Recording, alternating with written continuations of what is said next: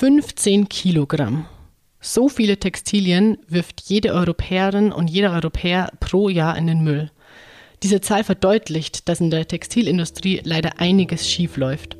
Und auch wenn wir es vielleicht nicht gerne hören, wir KonsumentInnen einen nicht gerade kleinen Anteil daran haben. Was wir aber besser machen können und an welchen Punkten wir vielleicht selber noch Probleme haben, darüber unterhalten wir uns heute in dieser Podcast-Folge. Der Utopia Podcast. Einfach nachhaltig leben. Hi, ich bin Lena und ich werde heute mit meinen beiden Kolleginnen Kathi und Denise tiefer ins Thema Mode einsteigen. Wir tauschen aber jetzt keine Fashion Trends aus oder machen eine Typ- und Farbberatung, sondern wir sprechen darüber, worauf wir beim Klamottenshoppen schon achten und worauf ihr vielleicht auch achten könnt, denn es lauern aus meiner Sicht da schon ein paar Fallen. Und die Frage der Woche vergessen wir natürlich diese Woche auch nicht, sondern äh, beantworten sie dann wie gewohnt am Ende der Folge. Einfach bis zum Ende dranbleiben. Die Frage lautet diese Woche, wie kann ich beim Wäschewaschen Geld sparen? Jetzt aber zum Thema. Hi nochmal. Hallo. Hi. Hi. Ich habe es ja am Einstieg schon gesagt. 15 äh, Kilogramm Textilien werfen wir in Europa pro Person und Jahr im Durchschnitt in den Müll. Die Zahlen stammen aus einer Studie von McKinsey. Ich finde es schon wirklich viel, oder? Ja, schon heftig. Brutal viel. Weil es ja nicht viel wiegt eigentlich, so Textilien. Ähm, das Schlimme ist aber, laut Studie könnte dieser Müllberg bis 2030 sogar noch auf mehr als 20 Kilogramm pro Kopf anwachsen. Also es wird nicht besser, sondern voraussichtlich vielleicht eher schlimmer. Und der mit 85 Prozent weitaus größte Anteil an diesem Textilmüll, der bestammt eben aus privaten Haushalten, also von uns. Und da muss, finde ich, schon echt ein Umdenken stattfinden. Für mich lautet da die Zauberformel weg von Fast Fashion. Ja, lass vielleicht erstmal kurz klären, ja, was ist eigentlich Fast Fashion? Ich weiß nicht, ob das allen HörerInnen wirklich so ganz ein Begriff ist. Mhm. Fast Fashion geht ja, wie der Name schon ein bisschen auch sagt, auf so schnelle, trendbezogene Mode zurück. Und dadurch ist die Kleidung halt auch sehr günstig produziert und ja, ebenso billig wird sie dann auch verkauft. Ich glaube, da fallen uns alle so ein paar Labels ein, die sich ja in großen Fußgängerzonen befinden. Ja, auf jeden Fall. Also ich denke da auch gleich an ein paar. Und das sorgt halt dann auch oft dafür, dass wir die Klamotten wirklich nur wenige Male anziehen und sie dann teilweise schon wieder im Müll landen, weil sie auch nach wenigen Wochen zum Teil wirklich wieder out sind ja, out oder kaputt leider. Also äh, Fast Fashion bedeutet irgendwie immer schneller und immer billiger. Da ist natürlich klar, dass dann eben jede Menge Müll entsteht. Ähm, das geht natürlich auch zu Lasten der Umwelt, denn äh, die Textilindustrie verursacht äh, nach Schätzungen des Europäischen Parlaments allein durch das Färben und Veredeln von Textilien in der Produktion rund 20 Prozent der weltweiten Wasserverschmutzung und auch zum Beispiel beim Bleichen entstehen da ähm, jede Menge Stoffe, die giftig für Tiere und Natur sind. Also es ist echt verrückt. Die Liste ließe sich auch noch fortsetzen, was die Textilindustrie da irgendwie alles anrichtet. Ähm, wir wollen aber natürlich nicht nur schimpfen. Ihr könnt das Ganze nachlesen in dem Artikel, ähm, verlinken wir euch in den Show Notes. Ähm, hier sei nur mal gesagt, ähm, Fast Fashion ist einfach schlecht für die Umwelt. Punkt. Ja, und auch irgendwie ein bisschen für die Menschen. Ne? Also mhm. ich denke da jetzt ganz konkret an die NäherInnen und Arbeitsschutz wird jetzt beim Thema Fast Fashion auch nicht so hoch geschrieben oder so groß geschrieben. Und ein Aspekt ist mir gerade auch noch gekommen, das ganze Thema so Schnittreste und sowas. Gerade bei Fast Fashion wird, glaube ich, auch viel irgendwie ausgestanzt und dann bleibt mhm. total viel Stoff übrig. Und das ist auch so ein Fast Fashion Problem, dass man einfach super viel ja, Schnittreste hat, die dann nicht mehr verwendet werden, die auch wieder im Müll landen. Ne? Also das kommt noch dazu. Textilmüll, ja. ja. Genau, ja, äh, klar, die Situation der ArbeiterInnen kommt noch erschwerend hinzu oder die schlechte Arbeitssituation der ArbeiterInnen. Deshalb ähm, merkt euch auf jeden Fall schon mal weg von Fast Fashion. Mm, ich gebe euch da drei Punkte mit, auf die ihr achten könnt. Zum einen kauft einfach weniger Kleidung, achtet auf die Qualität und äh, tragt eure Kleider länger. Denn äh, weniger kaufen hilft natürlich immer, auch nicht nur bei Kleidung. Ist klar, äh, fällt vielleicht nicht immer ganz so leicht. Qualität ist auch wichtig und wenn die Qualität stimmt, kann ich natürlich meine Kleidung automatisch länger anziehen, weil äh, sie hält länger und geht nicht kaputt. oder geht nicht so schnell kaputt. Für mich macht Qualität irgendwie bei Mode schon echt viel aus. Äh, und gleichzeitig möchte ich aber natürlich, wie du es gerade schon angedeutet hast, Kathi, dass meine Klamotten jetzt irgendwie keine Ausbeutung von Menschen am anderen Ende der Welt unterstützen. Deshalb finde ich faire Modelabels oder faire Siegel äh, wichtig, denn die garantieren dann eben je nach Schwerpunkt jetzt des Siegels, dass die Kleidung giftfrei ist zum Beispiel und dass auf eine faire Produktion geachtet wird. Fallen euch denn vertrauenswürdige Siegel ein? Mm, ja, also ohne mich da jetzt super auszukennen und die totale Expertin zu sein, kenne ich auf jeden Fall das GOTS-Siegel, also G-O-T-S-Siegel. Das sieht man auf jeden Fall ähm, relativ oft. Das stimmt, sehr gut, Denise. Punkt, Punkt für dich schon mal. Ich äh, habe mich natürlich ein bisschen vorbereitet auch auf die Folge, deshalb ähm, kann ich ein bisschen genauer erzählen, was hinter dem Siegel dann äh, auch steckt. Es ist so ein bisschen, vielleicht kann man es vergleichen mit dem EU EU-Bio-Siegel, das äh, die meisten wahrscheinlich von Lebensmitteln kennen werden. Denn ähm, das GOTS-Siegel, also ich nenne es auch GOTS oder GOTS, ähm, ist so ein bisschen wie so ein, kann man als Mindeststandard für Naturtextilien betrachten, weil die Kleidung, die dieses Siegel trägt, äh, muss mindestens aus 95 Prozent Naturfasern bestehen. Davon wiederum müssen dann 70 Prozent aus zertifiziertem biologischem Anbau stammen. Die meisten schädlichen Chemikalien sind auch verboten. Mm, das Gott-Siegel steht dann außerdem noch auch für einen Mindeststandard an sozialen Kriterien entlang der gesamten Lieferkette. Beispielsweise ist Kinderarbeit oder Zwangsarbeit verboten, ähm, auf den Arbeitsschutz wird geachtet und auch es werden Mindestlöhne gezahlt. Mm, es ist also schon auch fair im Hinblick auf die Arbeitsbedingungen der Personen, die dann unsere Kleidung herstellen. Mm, das Gott-Siegel ist aber nicht das einzige, das äh, wir empfehlen, sondern es gibt auch noch das IVN-Siegel, das Siegel vom Internationalen Verband der Naturtextilwirtschaft. Gar nicht so einfach der Name. Äh, das gibt es in zwei Farben. Das gibt es in Rot und Blau. Das rote Siegel zertifiziert Naturleder und das blaue Siegel ist ähm, nochmal ein bisschen strenger ähm, und zertifiziert eben nicht ähm, Ledermaterialien, sondern Naturtextilien. Da muss zum Beispiel dann die Baumwolle aus äh, kontrolliert biologischem Anbau stammen, äh, tierische Naturfasern müssen aus kontrolliert biologischer Tierhaltung stammen und alle Einzelbestandteile eines Kleidungsstückes müssen wirklich zu 100 Prozent aus Naturfasern sein. Also das ist schon wirklich recht streng. Lediglich ähm, bei sowas wie Nähgarn oder ähm, elastischen Teilen ähm, darf dann so ein bisschen synthetische Faser beigemischt werden. Und auch während der Verarbeitung ähm, der, der Rohstoffe gelten strenge Regeln, dass äh, keine Chemikalien dabei gemischt werden dürfen, zum Beispiel. Ähm, die IVN ist übrigens ähm, ein Mitinhaber der GOTS GmbH, also das, wiederum hängen beide so ein bisschen zusammen dann die Siegel. Ich hoffe, es war nicht zu kompliziert jetzt. Ja, kompletter Overload an Informationen für mich. Ich habe jetzt mitgenommen IVN wirklich noch nie vorher gehört tatsächlich oder vielleicht schon mal gehört, aber zumindest noch nicht gesehen an, äh, auf irgendwelchen Hangtags oder so. Und ähm, so wie du es jetzt auch gesagt hast, sind es ja schon ja recht strenge Kriterien, die wir da irgendwie empfehlen, oder? Ja, auf jeden Fall sind aber beides, also das IVN-Siegel und auch das Gott-Siegel, äh, Siegel, auf die ihr achten könnt und die wir auch empfehlen würden. Es gibt noch ein drittes und dann ähm, verwirre ich wirklich ähm, niemanden mehr. Ich finde es nur wichtig, auch so ein paar konkrete Siegel an die Hand zu geben und nicht nur sagen, auf Siegel achten. Das ist die Fair Wear Foundation. Die ist einigermaßen weit verbreitet, zumindest ich habe die echt schon öfter auch gesehen. Die Fair Wear Foundation setzt sich für eine, ähm, ja schon aus unserer Sicht glaubwürdig für eine Verbesserung der sozialen Bedingungen in der Textilindustrie ähm, ein und ähm, auch dafür, dass existenzsichernde Löhne gezahlt werden. Die Foundation, die formuliert dann auch Richtlinien, die führt Kontrollen durch zum Beispiel und berichtet recht transparent und regelmäßig dann auch über die Fortschritte von den Unternehmen, die bei ihnen Mitglied sind. Es gibt natürlich auch noch mehr Siegel, man kann sich aber auf keinen Fall alles merken. Ich musste mich auch einlesen vorher.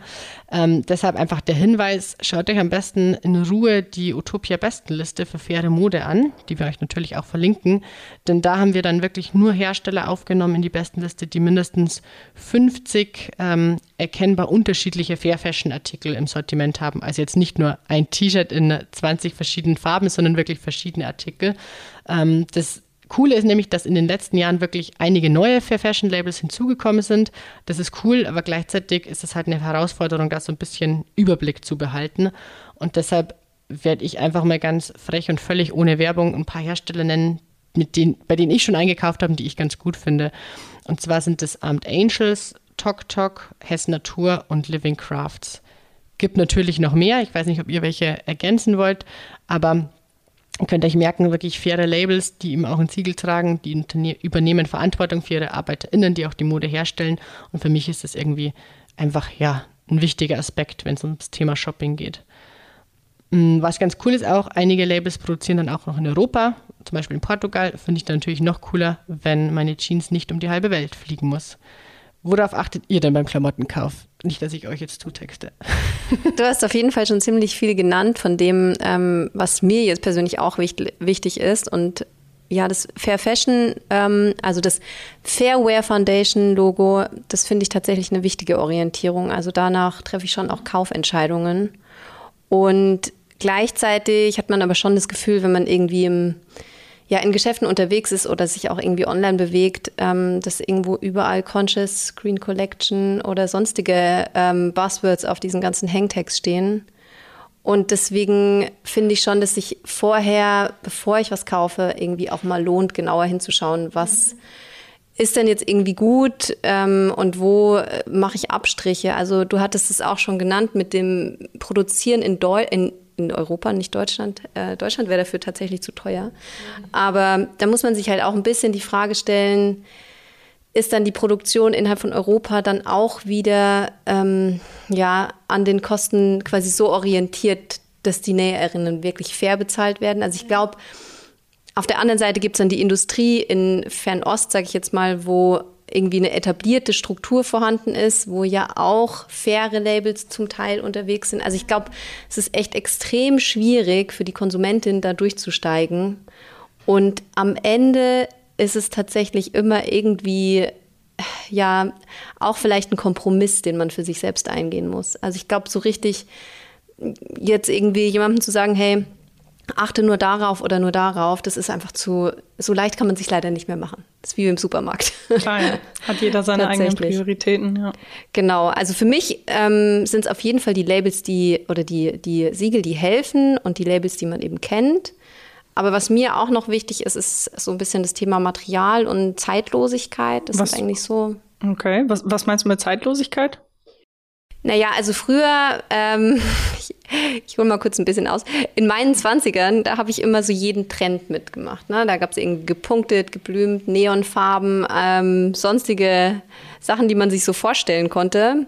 Und dann habe ich wirklich auch ähm, jeden Sommer was Neues gekauft. Und in dieser Bandbreite mache ich das auf gar keinen Fall mehr. Und auch was die Farben angeht, da weiß ich jetzt irgendwie, was zueinander passt. Früher habe ich dann durch, durchaus schon mal auch ein bisschen ja, verrückte Farben gekauft. Und was so ein bisschen meine Orientierung ist, wenn ich mir was kaufe, was irgendwie mal eine etwas verrücktere Farbe hat, dass ich auch wirklich schon Sachen habe dazu, die dazu passen. Wenn ich mir nämlich dann noch neue Schuhe und eine neue Tasche und keine Ahnung was kaufen muss, damit es zueinander passt, dann ist es irgendwie schon wieder das falsche Teil. Und das heißt nicht, dass man nichts ausprobieren kann, aber dann vielleicht in dem Bereich irgendwie auf Secondhand. Also da probiere ich dann auch mal irgendwie vielleicht eine Farbe oder irgendwie ein Muster, was ich jetzt sonst nicht tragen würde. Mhm. Also zeitlos und auch problemlos kombinierbar mit dem Kleiderschrank, den du ja bereits hast und ja, mit dem genau. du dich auch wohlfühlst. Ne? Ja, genau. Okay. Ja, genau, du hast vorhin gesagt, ähm, Secondhand, das ist ein gutes Stichwort für mich. Ich kaufe nämlich auch total viel, also so gut wie ausschließlich wirklich ähm, Secondhand.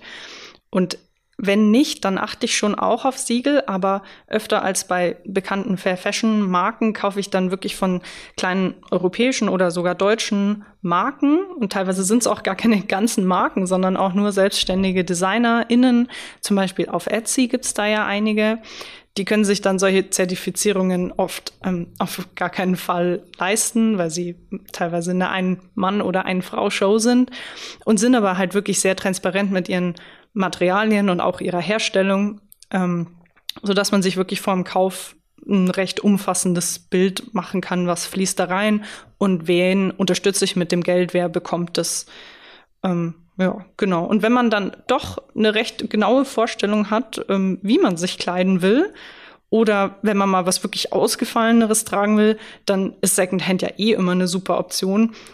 da findet man dann zum Beispiel sowas wie alte Marlene-Hosen. Weißt du, die waren immer schon schön. Das hatte meine Oma an, meine Mama und jetzt trage sie ich.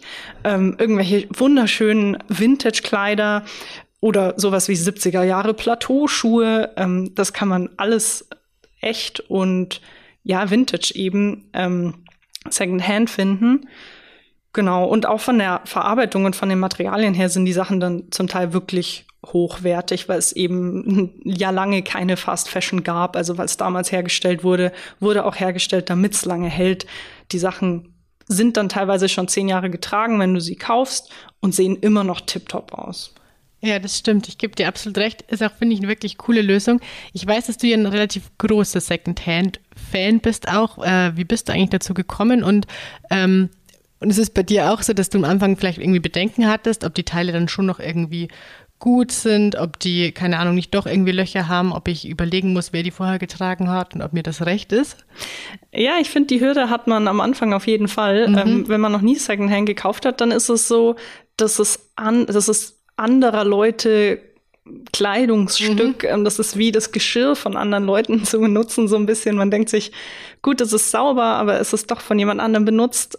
Ähm, fühlt sich vielleicht irgendwie ein bisschen seltsam an am Anfang, aber bei mir kam es tatsächlich dazu, weil ich ähm, mit 18 nach Neuseeland Backpacken gegangen bin. Klischee, ich weiß. aber da ist es halt dann so, dass man einfach ein sehr kleines Budget hat und ähm, Klamotten muss ich ganz ehrlich sagen, manchmal auch einfach verliert. Das heißt, man verliert dann eine Jacke, hat keine Jacke mehr. Man braucht eine neue Jacke, kann sich auf keinen Fall irgendwie eine neue leisten, weil man dann eben auch Qualität braucht. Die muss einen ja auch warm halten, weil man halt nur einen Backpack dabei hat. Und so habe ich dann entdeckt, dass mir das total viel Freude macht und dass ich mit den Klamotten überhaupt kein ähm, Problem habe, weil man ja auch also man kann sie auch in die Hand nehmen und angucken, sind da Flecken drauf, ähm, sind da Risse drin und ich habe mir jetzt auch so ein bisschen das Nähen angeeignet. Das heißt, wenn da mal ein Knopf fehlt, dann ah. gut, ich kann schon ein bisschen mehr als Knopf nähen, aber wenn da mal was fehlt, dann kann ich es auch annähen. Ähm, das ist auch eine super Option. Und ich meine, manchmal findet man schon auch Fast Fashion Secondhand, aber manchmal gefallen einem ja auch genau die Fast Fashion Trends, die halt jetzt mal nur ein Jahr in sind. Ja. Und bevor man sie dann neu kauft, wenn man sie Secondhand findet, dann ähm, finde ich das auch nicht schlimm, wenn man sie dann mal mitnimmt und halt dann wirklich auch ähm, so lange trägt, bis man sie wieder weggibt oder bis sie kaputt sind. Ja, sehr gut. Äh, Thema Nähen ist natürlich dann auch äh, super, klar. Äh, wenn man diese Skills hat, umso besser. Äh, du hast es schon gesagt, eben natürlich, man kann sich anschauen. Äh, hast du auch Erfahrung im Online-Gebrauchkleidung kaufen, also Online-Secondhand? Ja, genau. Also seit ich wieder in Deutschland bin, kaufe ich ähm, auch ein bisschen mehr online, weil man da halt auch öfter, also länger quasi am gleichen Platz ist und was ähm, bestellen kann. Mhm. Und da gibt's ja wirklich ein Riesenangebot mittlerweile. Also ähm, wie du vorhin gesagt hast, ganz frech ähm, und ohne Werbung, würde ich da jetzt mal ein paar aufzählen, ähm, damit ihr auch wisst, wo ihr suchen könnt. Und zwar am bekanntesten ist ja wahrscheinlich Vinted, die hießen früher Kleiderkreisel. Dann gibt's ähm, Mädchenflohmarkt oder Kleiderkorb, das sind so die, die wahrscheinlich die meisten kennen. Ähm, weniger bekannt ist Ubub. Ähm, das ist eine Plattform, bei der kann man coolerweise auch Secondhand eben nach nachhaltigen Marken filtern. Genau, ja. Wenn man beides haben will, quasi schon gebraucht und auch von vornherein nachhaltig. Mhm. Genau. Und wer sich's leisten kann, der kann auch bei Plattformen wie, äh, Vorsicht, ich kann kein Französisch, Vestiaire Collectif ähm, oder Vite en Vogue, die haben alle so französische Namen. Das sind dann eben Plattformen, wo man ähm, gebrauchte Designerkleidung shoppen kann. Also das ist dann preislich nicht, nicht immer ähm, vergleichbar, mhm. aber es ist halt auch dann wirklich ähm, hochwertiges Zeug. Genau. Ja, und ähm, noch ein Tipp, wenn für jemanden Secondhand-Kauf neu ist und man sich vielleicht unsicher ist, wie man jetzt so ausgefallene Vintage-Teile ähm, oder irgendwelche Retro-Sonnenbrillen aus den 90ern gut kombiniert, dann könnt ihr euch da tatsächlich an Influencerinnen orientieren, die sich darauf spezialisiert haben, genau das zu zeigen. Und zwar haben wir einen Artikel dazu, der ist natürlich unten in den Show Notes für euch verlinkt. Da stellen wir fünf deutsche Thrift-Influencerinnen vor und die inspirieren euch dann mit super Outfits und auch Tipps dazu, wo man was findet und wie man es dann am besten pflegt, damit es lang hält. Ja, sehr cool. Habe ich schon wieder einiges Neues gelernt. Äh, Vinted tatsächlich habe ich mir erst wirklich vor einigermaßen kurzer Zeit, vor ein paar Wochen, ähm, als App aufs Handy geladen. Bislang bin ich aber wirklich überzeugt. Äh, ich habe mir zum Beispiel nämlich da schon ein Kleid dort bestellt, das ich auf einer Hochzeit gern anziehen wollte und ich wollte mir kein neues Kleid holen.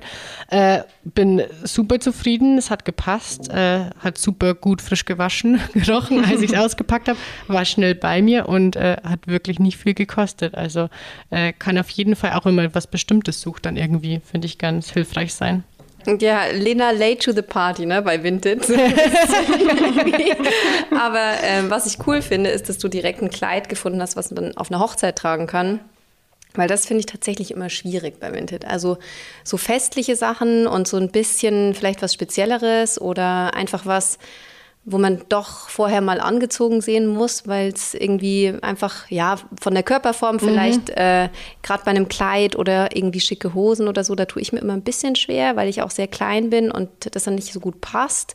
Und da ähm, habe ich auch schon so ein paar Fehlkäufe gehabt. Also Vinted kann ja auch so ein bisschen so eine kleine Sucht werden. Ne? Ja, das, das, ist gefährlich. Das ist tatsächlich gefährlich. Und, das habe ich auch schon ähm, festgestellt. Ja, da sollte man ein bisschen aufpassen. Deswegen würde mich noch interessieren, die Frage an Denise vielleicht, unsere Secondhand-Expertin, ähm, ob man irgendwo auch Secondhand-Kleidung mal anprobieren kann. Also ich kenne es jetzt nur von, ich glaube, ähm, Mädchenflohmarkt oder sowas. Die machen so einen Concierge-Service, da kann man das ähm, sich kaufen und wieder zurückschicken. Das ist, glaube ich, ein bisschen teurer, aber man kann es wieder zurückschicken. Aber gibt es auch irgendwie noch andere Plattformen? Hast du da was im Kopf? Mhm, die wären jetzt auch die ersten, die mir dazu eingefallen wären mit dem Concierge-Service. Sonst ist natürlich ähm, schon das Ziel, allein schon aus ökologischen Gründen, dass wenn man Secondhand ähm, einmal bestellt und sich nach Hause liefern lässt, ähm, dass man es dann nicht mehr zurückschickt. Mhm, Aber stimmt auch wieder, ja. Ja, man hat halt schon die Möglichkeit, dann ähm, kostenlos wieder zurückzuschicken. Also klar, das bieten die so gut wie alle an, wenn es einem halt wirklich nicht passt. Also manchmal passiert es ja auch, dass sie vielleicht eine Größe falsch einordnen. Ich habe mir letztens eine Hose für den Sommer bestellt ähm, Größe 38, was mir normal immer garantiert passt. Und das war aber eine italienische Größe 38. Es war halt so in der Hose vermerkt im Label. Und die hätte, ja, das ist vielleicht eine 34 in Deutschland. die ging dann leider zurück. Ähm, da hat man, da muss quasi vielleicht der Online-Shop auch ähm, ein bisschen lernen, ähm, die Dinge so einzuordnen und so zu labeln, dass die Leute wirklich das kriegen, was sie erwarten, weil wir wollen ja auch vermeiden, die Sachen dann wieder zurückzuschicken tatsächlich. Das stimmt. Aber mir fällt ein, dass man ja vielleicht auch einfach Kleidung mieten kann. Ja. Das, das ist, ist auch eine gute Idee. Habt ihr dazu irgendwie schon mal was ausprobiert? Ja, tatsächlich. Ähm, also wenn, wenn einem zum Beispiel sowas passiert, dass ein, ein Freund äh, eine bestimmte Theme-Party schmeißt oder so, was ganz Spezifisches, ähm, 20er Jahre Charleston oder so, da würde man jetzt wahrscheinlich weder online noch offline wirklich was dazu kaufen wollen. Und genau da, finde ich, bietet sich an, dann ähm, was zu mieten.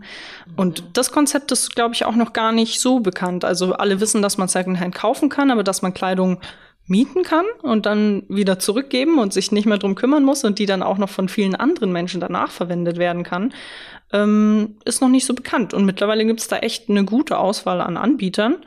Also einerseits kann man da von Unternehmen mieten, die versichern dann zum Teil sogar kleinere Schäden, die vielleicht während dem Tragen passieren. Ähm, oder man kann auch direkt von anderen Privatpersonen gegen eine kleine Gebühr was leihen. Das kommt halt dann immer auf die Plattform drauf an und was die so anbieten. Also wenn jemand zum Beispiel eine Capsule Wardrobe hat oder anderweitig einfach sehr wenig Klamotten besitzt, dann lohnt sich vielleicht eine Mitgliedschaft oder ein Abo bei so einem Anbieter, wo man halt dann regelmäßig für weniger Geld als beim einmaligen Mieten ähm, Klamotten ausleihen kann. Also wenn man weiß, ähm, ich gehe zum Beispiel gern feiern, ich gehe gern auf Partys, aber ich will mir keine Partykleidung kaufen, weil ich hätte zwar gern jedes Mal was anderes an, aber ich weiß, dass das total unnachhaltig ist. Mhm. Dann kann man sich da einfach jeden Monat einmal was leihen. Und dann gehen die Klamotten wieder zurück und haben noch ein weiteres Leben. Genau. Und solche Angebote gibt's übrigens auch ähm, für bayerische Tracht sogar, also Dittel oder Lederhosen und ähm, für Brautkleider. Ja, äh, Sorry.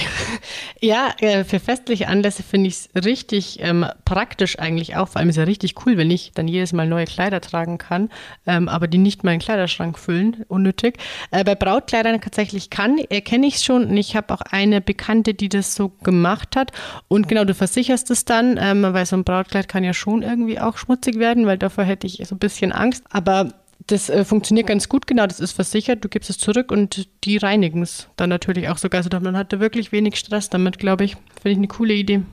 Ja, genau. Vielleicht fragen sich trotzdem manche, ähm, warum man Klamotten nicht einfach recyceln kann und dann draus neue, aber halt trotzdem dann nachhaltige Mode zu machen, weil recycelt, statt immer alte Klamotten zu tragen. Zum Beispiel gebrauchte Sportklamotten, ähm, das will ja jetzt nicht unbedingt jeder. Und Kathi, du hattest ja vorhin Materialien erwähnt. Weißt du dazu mehr? Ja, da könnte man wahrscheinlich jetzt eine ganze Folge, also eine extra Folge draus machen. Ich versuche es mal ein bisschen kurz und knapp zu halten. So ganz einfach gesprochen ist es ein bisschen wie beim Thema Recyceln insgesamt. Also auch wenn du irgendwie Plastik hast, ähm, was du in den Müll wirfst, also in die, in die gelbe Tonne, dann ist immer das Thema des Verbundstoffs. Ne? Also ist auch bei der Textilindustrie im Grunde genommen so, sobald du halt irgendwie ein Baumwoll-Kunststoff-Gemisch hast, wie zum Beispiel mit ähm, Baumwoll-Polyester, Polyamid und Co., dann hast du einfach das Problem, dass sich diese Gemische, ja, die lassen sich halt schwer trennen und dann insofern auch schwer ja, recyceln, wiederverwerten. Da gibt es Verfahren und sowas, aber ich würde jetzt einfach mal dazu tendieren, vielleicht die drei großen Ps, ähm, also unter anderem eben Polyester, Polyamid, Polyacryl, ähm, ja, vielleicht da die Finger davon zu lassen oder das auf den Etiketten doch mal ein bisschen genauer nachzuvollziehen. Wir wissen es ja eh alle, ne? Kohle, Erdöl, Erdgas, Mikroplastik, es hängt alles damit zusammen und ähm, ich glaube, das braucht man fast gar nicht mehr erwähnen. Aber was ein guter Punkt ist, ist das Thema Sportkleidung. Weil da ist es tatsächlich ja so, dass ganz oft noch in sehr, sehr vielen Sportkleidungs, äh, in sehr vieler Sportkleidung einfach noch Polyester verarbeitet ist. Und das hat ja so diesen Hintergrund, dass Polyester einfach ähm, ja den Schweiß auf der Haut dann nach außen, also der wird abtransportiert und ähm, dadurch eben ja fühlt man sich vielleicht nicht ganz so verschwitzt auf der anderen Seite muss man auch ähm, vielleicht sich das mal so vorstellen, dass wenn dieser Schweiß, der eben auf der Haut dann abtransportiert wird und dir quasi runterläuft oder ähm, nicht mehr im T-Shirt hängt, dass der eben auch nicht mehr die Haut kühlt. Und durch dieses schnelle Ableiten vom Schweiß kann es dann eben dazu kommen, dass diese kühlende Wirkung auf der Haut ausbleibt und du eigentlich noch mehr Schweiß produzierst. Also das Gegenteil ist im Prinzip ein bisschen der Fall. Du bist im Prinzip ein bisschen eingefohlt. Also man kann sich das so vorstellen wie eingeschweißte, ähm, ich nenne mal Champignons. Genau, eingeschweißte Champignons, stellst sie in, ähm, in dem Fall dann in den, in den Kühlschrank, dann sieht man auch die, die Folie anlaufen. Und so ein bisschen so fühlt sich das, finde ich, immer mit Polyester an auf der Haut. Also irgendwie ist es auch schnell wieder trocken, aber so richtig glaubt man dem Ganzen auch nicht, weil wenn man das ganze Thema nämlich dann wäscht, also das äh, Polyesterprodukt dann wäscht, dann ist es doch auch oft so, dass sich nach dem, äh, nach dem Waschen auch der Geruch, naja, auf Dauer zumindest nicht so besonders gut verbessert. Ne? Also ich finde, wenn man so Polyester-Sachen, so Sportsachen ganz lange trägt, also viele Monate, Jahre, dann riechen die auch irgendwann nicht mehr so wie am Anfang. Und dann macht man sich auch Gedanken über das Thema Schadstoffe, irgendwie geht es vielleicht doch ein bisschen in die Haut. Also mir kommen da irgendwie tausend Sachen in den Kopf bei dem Thema Plastik und Mikroplastik und deswegen neige ich dazu, da eher ein bisschen Abstand davon zu halten. Finde ich total spannend, weil es, glaube ich, was ist, wo man nicht unbedingt sofort dran denkt. Ich hätte jetzt auch gesagt, Polyester trocknet halt irgendwie so schnell angenehm dann nach dem Sport. Ähm, ja, ja, total. Den, den, Gedanken hatte ich auch noch nie, dass das natürlich dann heißt, also Schweiß hat ja einen Sinn, man schwitzt ja aus einem Grund. Das heißt, wenn es die ganze Zeit trocknet, dann ja, kommt Schweiß nach, macht eigentlich Sinn. Aber ähm, was ist da jetzt die Alternative? Weil zum Sport brauche ich ja Sportkleidung. Das fände ich dann irgendwie schwierig, da was anderes zu finden.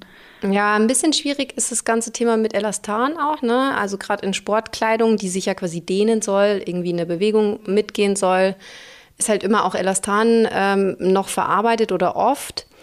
Aber ganz grundsätzlich gibt es schon auch Stoffe, die tatsächlich aus Naturmaterialien sind und besonders gut eben auch für Sportkleidung geeignet sind. Also mir fällt, fällt hier so als erstes Merino-Wolle ein.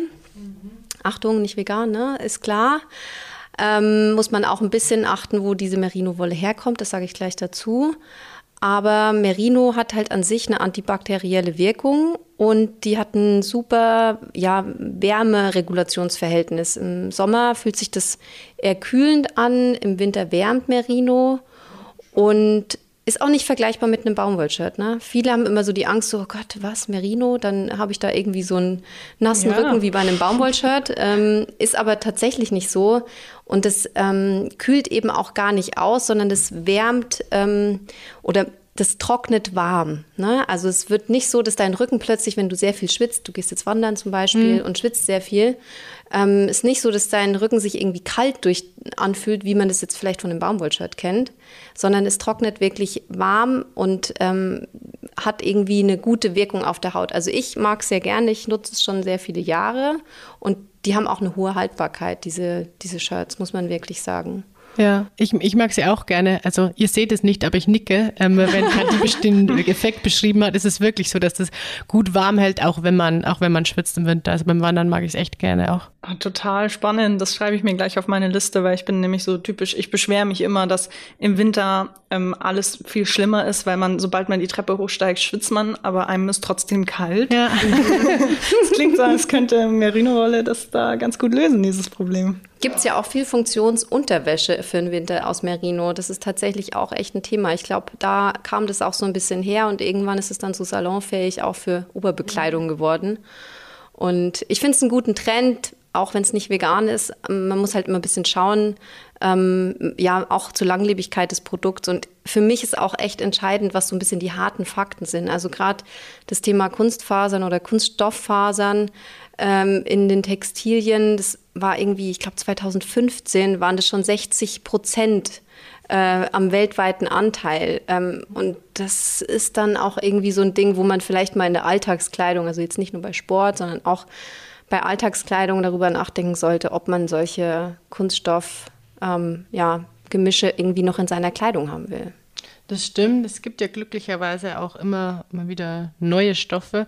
Mir fällt da zum Beispiel Tencel oder auch Lyocell, wenn ich es richtig ausspreche. Ähm, ich weiß zumindest, wie man schreibt, ähm, ein. Es ist ja ein, ähm, aus einem natürlichen Rohstoff ähm, eine industriell hergestellte ähm, Faser, die aber aus natürlichen Rohstoffen stammt. Mm, Fun Fact, ähm, den ich tatsächlich über Material weiß, dieses Tenso, das ist tatsächlich äh, ein Markenname der Firma Lenzing aus Oberösterreich, genau.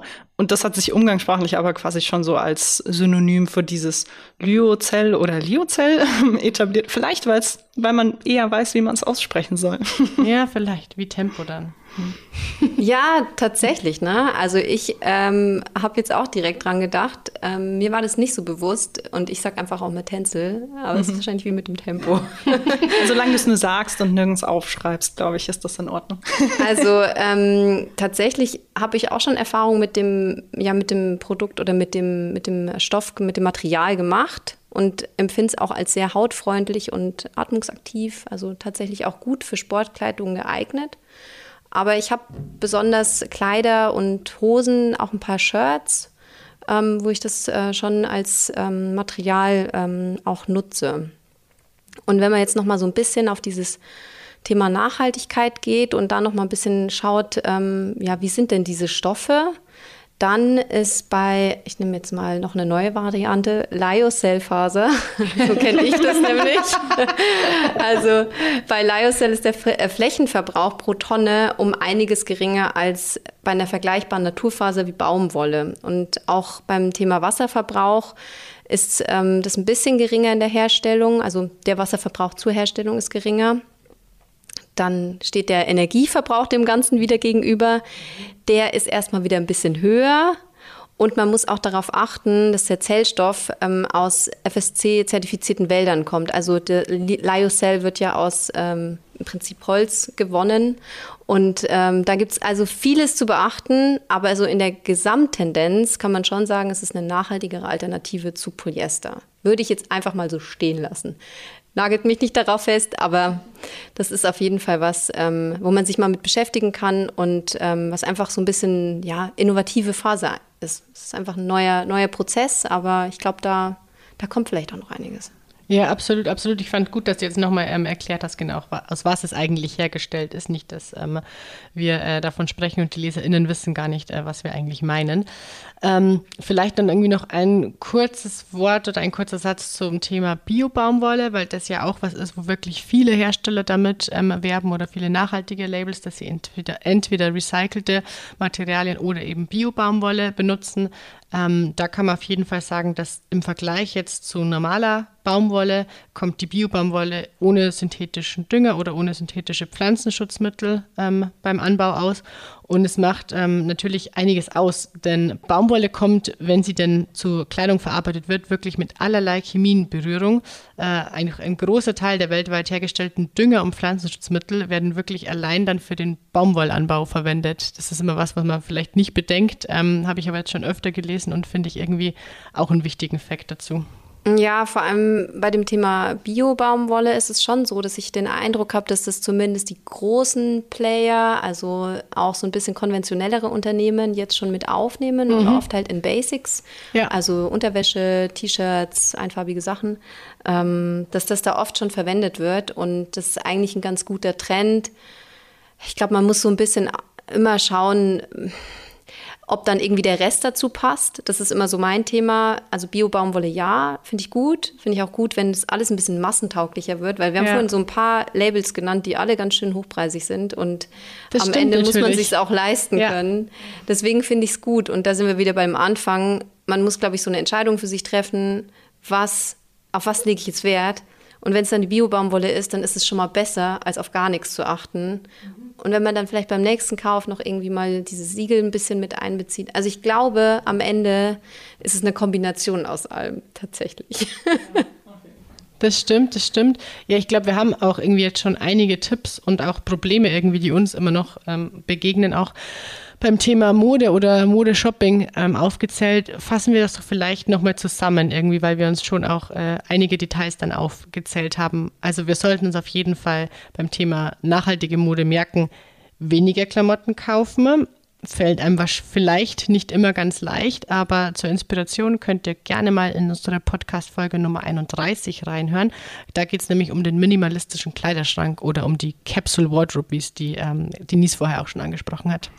Genau, und unter Klamotten nicht kaufen würde ja auch fallen Klamotten leihen. Also das immer im Hinterkopf mhm. behalten, dass das absolut eine realistische und auch, ähm, äh, wie nennt man was das Wort für nicht zu teuer? Äh, äh, affordable. Kostengünstig? Ja. ja. okay, Denise war lange im Ausland. Ne? Das müssen wir vielleicht nochmal ganz kurz dazu sagen. Stimmt, ups. genau. Ja, wo also Preis-Leistung irgendwie vielleicht stimmt oder wo man sich, wo man sich vielleicht noch ganz gut leisten kann. Genau, das ja. ist sehr gut ausgedrückt. und daneben natürlich, wenn es gekauft sein soll, wenn man wirklich in das Teil verliebt ist und man will es einfach tragen, bis es auseinanderfällt, dann immer lieber gebraucht als neu. Mhm, genau wenn man halt dann doch mal aber vielleicht ein neues Teil will und weil es Secondhand nicht gibt, keine Ahnung, dann äh, auf jeden Fall auf vertrauenswürdige Siegel achten. Eben natürlich immer so unter der Devise, klar müsst ihr es euch auch leisten können, aber wenn man eben schon ein bisschen weniger kauft, vorab sich informiert und genau überlegt, dann äh, kann man ja auch für ein Teil vielleicht ein bisschen mehr Geld ausgeben oder auch einfach im Sale shoppen. Ja, am besten äh, die Folge gleich mal downloaden und dann die ganzen Siegel, die Lena vorhin genannt hat, noch mal kurz abschreiben, weil ähm, war schon sehr umfangreich. Also von meiner Seite auch äh, mein Lieblingsthema natürliche Materialien und hohe Qualität, dass man da so ein bisschen drauf schaut. Ich kann da wirklich auch aus Erfahrung sprechen, dass die Sachen wirklich lange halten und tendenziell auch gut waschbar sind. Also gerade bei Baumwolle zum Beispiel auch kann man wirklich mit verschiedensten Temperaturen waschen, ohne dass einem da irgendwie was kaputt geht. Thema Waschen auch nochmal, gerade bei diesen neuen, in Anführungsstrichen, Materialien wie Tencel und Lyocell oder Schrägstrich Lyocell, da braucht es so ein bisschen Fingerspitzengefühl. Also ich habe tatsächlich so das, die ersten zwei Teile so mir ein bisschen kaputt gemacht, weil ich nicht so richtig wusste, wie ich es gut waschen kann. Mhm. Da gibt es ein paar Artikel auch auf Utopia, ähm, wo man nochmal reinschauen kann, aber direkt schon mal ähm, der Hinweis, Schleudergang reduzieren und ähm, wenn man besonders hartes Wasser hat, dann mit einem guten Spritzer Essig ähm, ja noch dazu entgegenwirken. Dann hat man nämlich nicht diese weißen Streifen auf der Kleidung, die da hinterlassen werden mhm. beim Waschen. Weiß, alle, genau, alle, die Tencel Lyocell äh, Produkte haben, wissen, glaube ich, was ich meine. Und ja, was bleibt mir noch zum Schluss zu sagen? Wünscht euch ein langlebiges Sportshirt von, von oder aus Merino ähm, zu Weihnachten. das ist aber wirklich ein netter Tipp. Werde ich tun, ähm, ja. Klar, kann man sich ähm, ja auch beschenken lassen. Das geht ja natürlich auch nochmal einfach vielleicht dann äh, einen Moment länger nachdenken, bevor man sich dann fünf ähm, günstige Kleidungsstücke äh, in die Tasche packt. Damit sind wir dann eigentlich auch schon fast durch mit der Folge für diese Woche, aber die Leserinnenfrage steht noch aus. Die lautete ja, wie kann ich beim Wäschewaschen Geld sparen? Ich glaube, das ist aktuell bei den hohen Energiekosten bestimmt was, was viele Leute interessiert. Äh, es gibt da vor allem zwei Hebel oder zwei große Hebel die ihr ändern könnt beim Waschen, um weniger Energie und dann auch natürlich weniger Geld zu verbrauchen.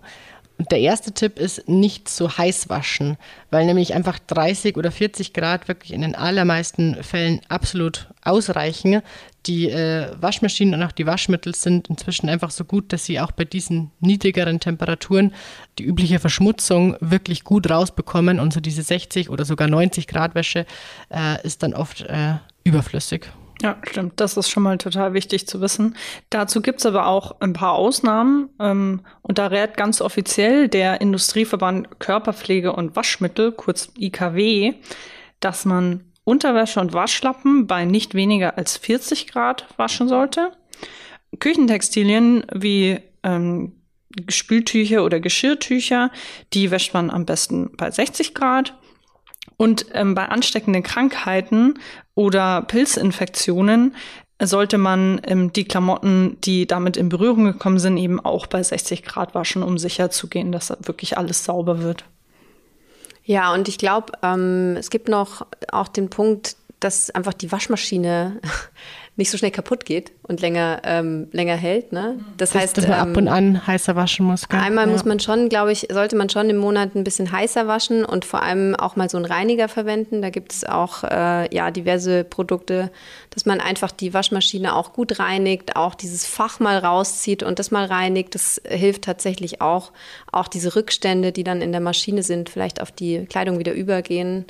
Und dann auch nochmal zum Thema Waschmaschine. Man sollte auch diesen Energiesparmodus tatsächlich nutzen. Also Eco-Modus heißt es bei ganz vielen Waschmaschinen. Da braucht es zwar ein bisschen länger Zeit, aber ja, das Wasser wird weniger stark erhitzt, beziehungsweise ich glaube, es braucht auch weniger Wasser dafür. Und äh, das ja, ist dann am Ende auch energiesparender bisschen besser für den Geldbeutel. Genau, also ähm, nicht zu heiß waschen, ähm, wann immer es geht, und den Eco-Modus benutzen. Das waren so die zwei Tipps, wie ihr beim Wäschewaschen Geld sparen könnt. Könnt ihr natürlich auch nachlesen, wir verlinken euch einen Artikel dazu. Und damit sind wir jetzt wirklich am Ende der heutigen Folge angelangt. Ich habe einiges mitgenommen irgendwie, äh, hat viel Spaß gemacht. Schickt uns gerne ähm, euer Feedback äh, zur Folge oder auch Themenvorschläge für neue Folgen an podcast.utopia.de. Abonniert den Utopia Podcast gerne, wenn ihr keine Folgen verpassen möchtet. Und wir freuen uns natürlich auch über eine gute Bewertung. Macht's gut und bis nächste Woche. Bis bald. Tschüss. Der Utopia Podcast. Einfach nachhaltig leben.